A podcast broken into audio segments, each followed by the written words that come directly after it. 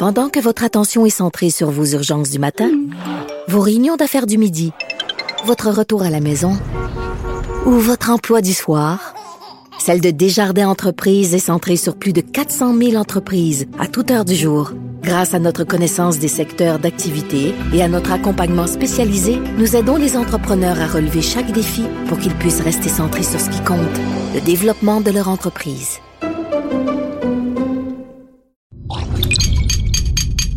Cube Radio.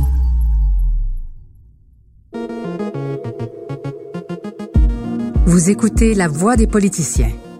Oui, je m'excuse. Euh, oui, euh, je, je m'excuse profondément. Tout le monde fait des erreurs dans la vie. C'est ça qu'on veut de nos élus puis de nos députés. Euh, des gens qui n'ont pas peur, des gens qui vont aller se battre pour, euh, pour les familles, pour la classe moyenne, pour les travailleurs. Une série balado où on analyse des voix des politiciens fédéraux avec des spécialistes de la voix. C'est au Québec, ça se passe en français. Les femmes sont égales aux hommes. Puis l'État est laïque, c'est tout. Que détecte-t-on dans leur voix, leur ton, dans leurs expressions, leur débit? C'était raciste en 2001, c'est raciste en 2019. Je suis Véronique Morin. Alors bonjour, bienvenue. Aujourd'hui, on peut pas passer sous silence cette marche de l'environnement et le fait que toute la question climatique de l'environnement préoccupe beaucoup les gens. Alors j'ai pensé que cet épisode, on pourrait le dédier justement à l'environnement, aux, aux, candidats qui se disent verts, qui sont verts. Et puis on va entendre donc trois candidats. Avant, j'aimerais vous présenter nos expertes qui sont avec moi.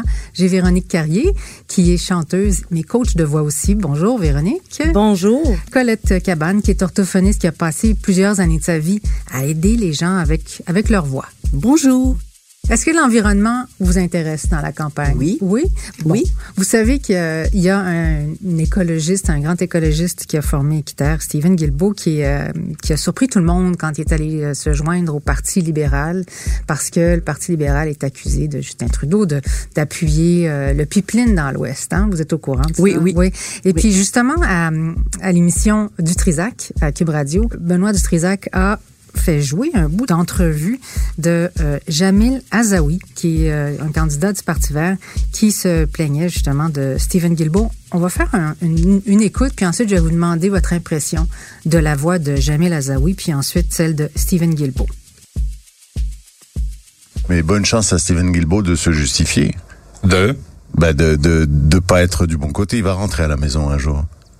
Qu'est-ce que vous voulez dire? Ben, je, je, comment il peut justifier euh, d'être là où il est euh, avec euh, avec les Au libéraux? Parti libéral? Ben oui, voyons. Ça a aucun bon sens qu'il soit là. Parce que? Ben parce que c'est complètement contre ses convictions. Ça n'a ça a rien à voir. Il s'est justifié comment d'être au Parti libéral? Juste parce qu'il était tanné de pas être dans le pouvoir? C'est ce qu'il a donné comme justificatif. Hum. Et vous trouvez ça acceptable? Mmh. J'aimerais savoir votre impression de la voix de Jamil Azaoui. Ma première impression, il y a comme quelque chose, il y a comme de la séduction dans sa voix au départ. Il, il est probablement conscient là, de, de, cet impact-là. Là. De sa belle voix. Oui, il mais euh, il perd complètement le contrôle, ça monte. Puis à la fin, on entend, il dérape, là. Alors, est-ce que c'est de la colère? Est-ce que c'est, c'est il dérape? Oui. Alors, c'est deux contrastes là, que j'entends dans le ah, court extrait. Mais, là, mais pourtant, très, très contrastant. Il dit à Stephen Guilbeault qu'il va rentrer à la maison comme un papa, peut-être. Oui, le côté, oui, oui, oui. Un peu très paternel, oui. Peut-être ouais. plus ça que sédu séduction, là. Ouais. Donc, mais moi, je trouve que, euh, ben, en tant qu'orthophoniste, au niveau de sa voix, il y a quand même une légère raucité. Euh, c'est pas tout à fait clair, c'est plutôt une voix basse. Puis euh, des fois sa voix en fin de phrase peut tomber dans les graves ou monter dans les aigus. Hein? Mm. C'est pas très très très euh, égal. Mais la voix Donc, basse habituellement euh, chez l'homme, en tout cas, elle est un signe de, de confiance. Hein? Elle oui, oui, confiance, de confiance. Oui. Mais je la trouve pas très claire. Ça non, mais c'est parce ah, que c'est okay. ça part, ça pas dérape. Très clair. Là. Oui, oui, c'est ça. Ah, ok, parce qu'il passe d'une émotion à l'autre. Oui, c'est ça? Mais il est pas centré en tout cas dans cet extrait-là. Là. Okay. Il est pas, il, il, il est pas centré dans il, il, y a comme il a pas réfléchi peut-être à non, ça. c'est c'est très euh, c'est très il y a une espèce il y a quelque chose de très spontané là, ouais, il y a ça. oui, il y a, ouais. il y a aussi quelques hésitations. Oui. Ben, c'est oui, parce qu'il trouve très... Il est déstabilisé, c'est clair. Là. Bon, ben je vais vous en faire écouter un autre qui me semble aussi déstabilisé, c'est la... c'est Stephen Guilbeault qui a, qui a écouté justement cette euh, ce conseil de Jamil Azaoui à Dutrisac. Alors Dutrisac l'a fait jouer à Stephen Guilbeault et là il y a eu un long silence et voici ce qui s'est passé. Stephen, Oui. Euh, je sais pas si tu as entendu euh, Jamil Azaoui à ton sujet. C'est pas très flatteur, hein? Ben, euh, j'aime beaucoup Jamil. Euh, j'ai d'ailleurs signé son acte de mise en candidature pour élection Canada dans la circonscription de Laurier-Sainte-Marie. Ah oui. Euh, oui, oui. J'ai, bon, je suis pas d'accord avec lui. Je, je, me, me présente pas avec les libéraux juste parce que j'étais tanné de pas être au pouvoir, mais c'est vrai que j'ai envie d'essayer de faire partie d'un groupe de gens qui va qui va forger les prochaines lois, les prochains règlements, voter les prochains budgets. Je pense que c'est important. Alors, parlons d'être sur la défensive. Là. C'est sûr qu'il y a des prix un peu de cours. J'imagine qu'on lui avait pas dit on va te jouer un extrait de quelqu'un qui te critique parce que tu devrais en fait te présenter chez les Verts. Mais qu'est-ce que vous vous sentez au-delà de, de ça, de l'évidence, là, qu'il y a un malaise? Ben, il y, a, beaucoup de variations dans le ton de voix, OK? Alors, il y a, des bouts dans ce, où j'entends, je ressens de l'assurance, puis il y a d'autres bouts, c'est de l'incertitude. Donc, euh, c'est comme quand tu dis, on, on va leur donner les moyens. Moi, j'entends, on va essayer de leur donner les moyens. Mm-hmm. Euh, il n'est pas sûr s'il va les avoir les moyens. non. Puis euh, parfois, il y a des inflexions de, voix qui vont vers en haut. D'autres fois, ça va vers en bas. Euh, il y a beaucoup de... C'est sûr que c'est sa façon à lui d'être déstabilisé d'après ce que j'entends, là, toujours. Oui. Mais il, y a beaucoup, il y a du oui puis il y a du non. Il y a beaucoup d'incertitudes. Il, il, y a comme des beaux projets sans trop savoir au complet dans quoi que. Il s'embarque. mais c'est sûr qu'il ne sait pas s'il va être élu, là, de un de un, mais vous sentez quelque chose au-delà de ça. Je vous vois sourire, Colette. Je ris. Vous mordez vos ben, lèvres. C'est une, une voix qui est moins basse que. C'est moins une voix de, de basse. Mm il y a des hésitations aussi et on dirait qu'il essaye de prouver mais que c'est pas très très clair aussi hein. on le sent aussi euh, sur la défensive il essaye de d'expliquer de justifier mais c'est pas on dirait qu'il arrive pas ouais. je trouve pas très convaincant non. dans sa mhm. voix mhm. avec ses hésitations il répond bien quand même à la oui, question oui oui oui mais il y a quelque chose euh, comme oui. Ah, oui. c'est ça est-ce que ça se peut que moi ce que j'entends c'est que il y a la bouche, il y a une bouche un peu, euh, ben pas molle, là, ça fait un peu péjoratif, mais je veux dire, il a l'air quand même assez relax. Oui, la bouche détendue peut-être. Mhm. Comme un gars qui, qui vient de faire du sport. Oui, d'ailleurs, la voix rauque, c'est peut-être dû à ça aussi. Beaucoup de sportifs vont, vont tirer sur l'horaire hein, quand ils mm respirent pas tous euh, d'une façon très basse. Là. Donc, peut-être que c'est ça aussi la voix rauque. Ouais, Vous parlez souvent de la voix rauque. Euh, Colette, Véronique, les deux. Là. Qu'est-ce, que, qu'est-ce qu'il y a derrière la voix rauque? Ben, c'est une voix qui n'est pas claire. Oui, euh, il y a comme des, petits bruits en arrière, euh, comme, des, comme un bruit ajouté à la voix qui, qui, fait que ce n'est pas clair. Oui, puis parfois, la voix, ben, c'est, ça peut être des cordes vocales qui sont fatiguées, qui, qui, sont irritées parfois, ou ça peut être de l'air hein, sur... de l'air ou de l'épaississement des cordes vocales ou simplement des gens qui ont peut-être des nodus, mais ça ne veut pas dire que lui en a.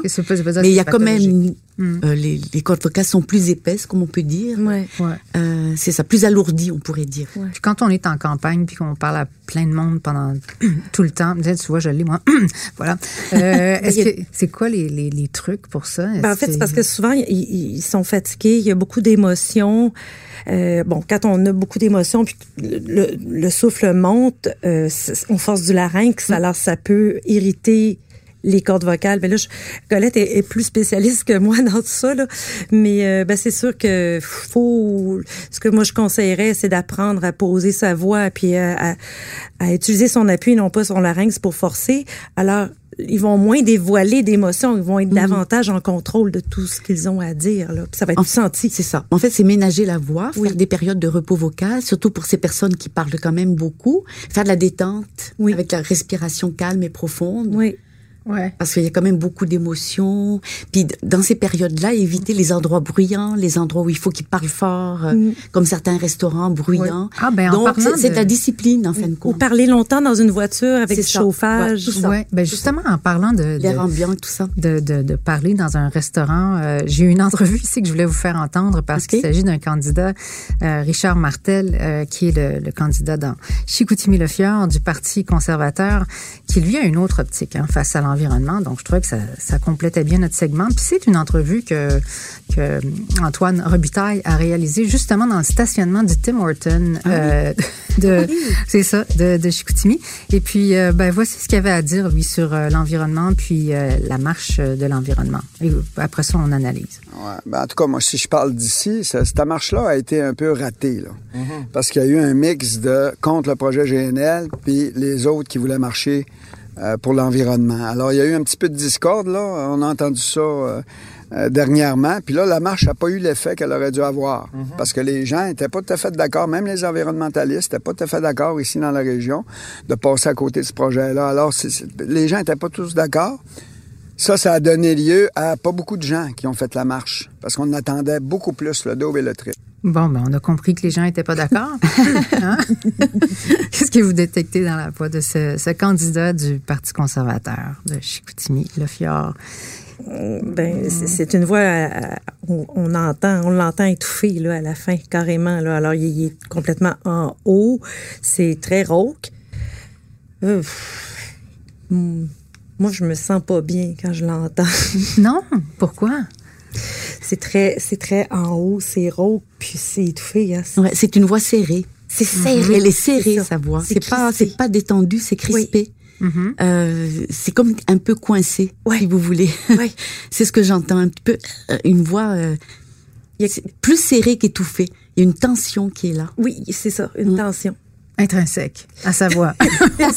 Ben, c'est la tension qui fait que ça étouffe finalement comme euh, Mhm. puis euh, que ça devient rauque puis hum, là je parlerai pas du contenu là, il répétait répétait là Je- mais euh, il est pas à l'aise en tout cas là, ça c'est sûr. Mais tu avais, une hypothèse concernant la, la personnalité. C'est Oui. soit Ben, une voix plus haute comme ça, dans, dans le cas de M. Martel, quand c'est étouffé comme ça, il y a, il y a quelque chose comme d'affaibli. là. Il y a quelque chose de... une insécurité? Ouais, qui enlève une solidité finalement Ouais, ouais. dans ses propos. C'est peut-être pour ça qu'il répète que Oui, tout tout- à fait. euh, plusieurs fois la même chose Oui. finalement. Oui. Il veut être se convaincre lui-même Oui. que c'est vraiment Oui. ça, donc parce qu'il est insécure Oui. quelque part. C'est tout ça? Oui, alors ça ou- enlève de la force, là. C'est peut-être euh, sa personnalité. Oui. Mais c'est sûr qu'en période de- d'élection, c'est quand même pas évident. Ce sont oui. des gens qui sont soumis au stress, Ah. euh, ils sont interrogés, tout le monde les écoute. Oui. Il faut se défendre, il faut prouver des choses. Ouais, c'est un lien face à un- une fatigue, ça. puis un malaise, puis un stress très considérable pendant la campagne électorale. Vous avez parlé de personnalité. Euh, Est-ce qu'il y a quelque chose qu'on peut euh, comprendre euh, de la personnalité des trois candidats qu'on vient d'entendre? Ben moi, si je peux répondre, on peut entendre une voix assurée, quelqu'un qui est sûr, qui est sûr de lui, qui est sûr euh, de, de ce qu'il dit. Donc une voix assurée, c'est une voix calme, une voix posée. Ça peut faire une voix posée, une voix qui est serrée, qui est tendue ou c'est une personnalité un peu moins moins. C'est si quelqu'un d'insécure, hein? D'insécurité, c'est Oui. ça.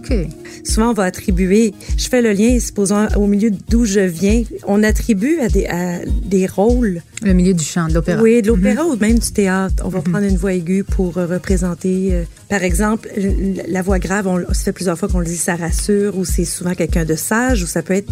Mais les voix hautes d'hommes, c'est souvent euh, euh, quelqu'un de méchant ou quelqu'un, un prince, là, ingénu. Il y en a qui vont être pointilleux et critiqueux, là, qui vont être euh, rusés, souvent. OK. Alors ça, ça vient de quelque chose socialement aussi. Ça vient peut-être qu'il y a des liens avec euh, les personnalités. Là. Bon, Là, ben, on peut aller loin. J'ai hâte, oui, j'ai hâte d'aller plus loin avec vous avec euh, l'analyse des voix du débat des chefs. Alors, c'est notre prochain épisode. Soyez des nôtres. Merci Véronique euh, Carré et Colette Cabane d'avoir été des nôtres. Bienvenue. Bienvenue.